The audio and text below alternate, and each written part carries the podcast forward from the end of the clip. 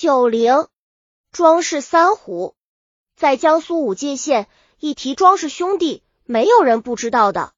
老大、老三都是县武学的生源，老二是余行的客。兄弟三人年轻身壮，玉力过人，平时争强斗狠，惹是生非。凡是他们看不顺眼的，轻则臭骂一顿，重则拳脚相加。武进县的居民怕他们。恨他们，私下称他们为庄氏三虎。当时武进县境内盗贼很多，富裕人家被抢被盗到县府报案的数不胜数。县令严令捕役限期追捕。班头顾某将众捕快叫到一起，对大家说：“为什么抢劫偷盗的案件这么多？就是因为盗贼们有窝赃物的地方。如果能把窝币的地方找到，就不怕捉不住盗贼。”庄氏三虎平素强横，一些碎徒经常聚集在他们家里，很可能是贼赃的窝主。我要进行侦查，大家注意配合。当天夜晚，顾某登上庄氏房屋，伏在隐蔽之处，偷偷的观看庄氏兄弟的动静。只见室中灯火通明，兄弟三人靠着一口棺木，像是查看护体入的情况。然而三人都喜笑不止，没有一点悲痛的样子。再仔细一听，屋内也没有妇女的哭声。顾某怀疑其中有诈，决定要查个究竟。第二天，他扮成丐到庄家门口要饭，见棺木正在游天，便问庄氏的仆人：“死的是那位爷们？”仆人回答说是庄氏的叔叔。顾某又查问四邻，得知庄氏半月前却是死了一个叔叔，不过棺材停放在野外待葬。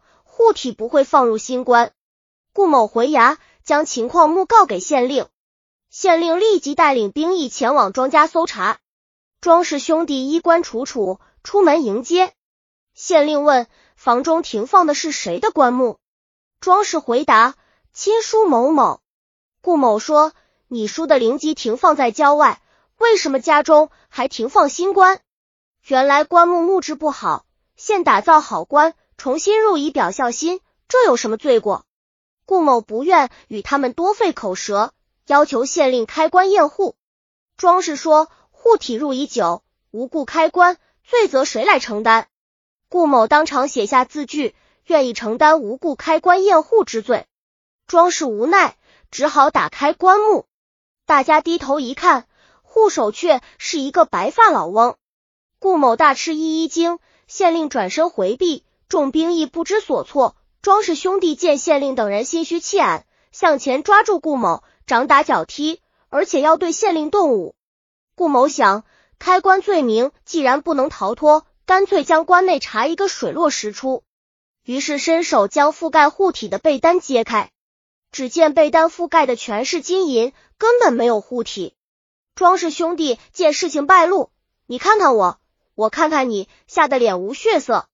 县令喝令兵役将三人捆绑起来，带回县刑讯。三个恶棍经不住拷打，交代关中所藏皆是盗赃。他们说，因官府搜捕紧急，无处可藏，临时想出了这个办法。又怕是发开棺查看，故将刚刚病故的叔父的人头砍下来，放进棺材里，以防万面野外停放的灵书只装着死者的躯体。在审讯过程中，庄氏又交代出十几名大盗，全被顾某等人拿获。从此之后，武进县境偷盗抢劫的案件就少多了。岳志剧《蛇玉龟剑补》编写。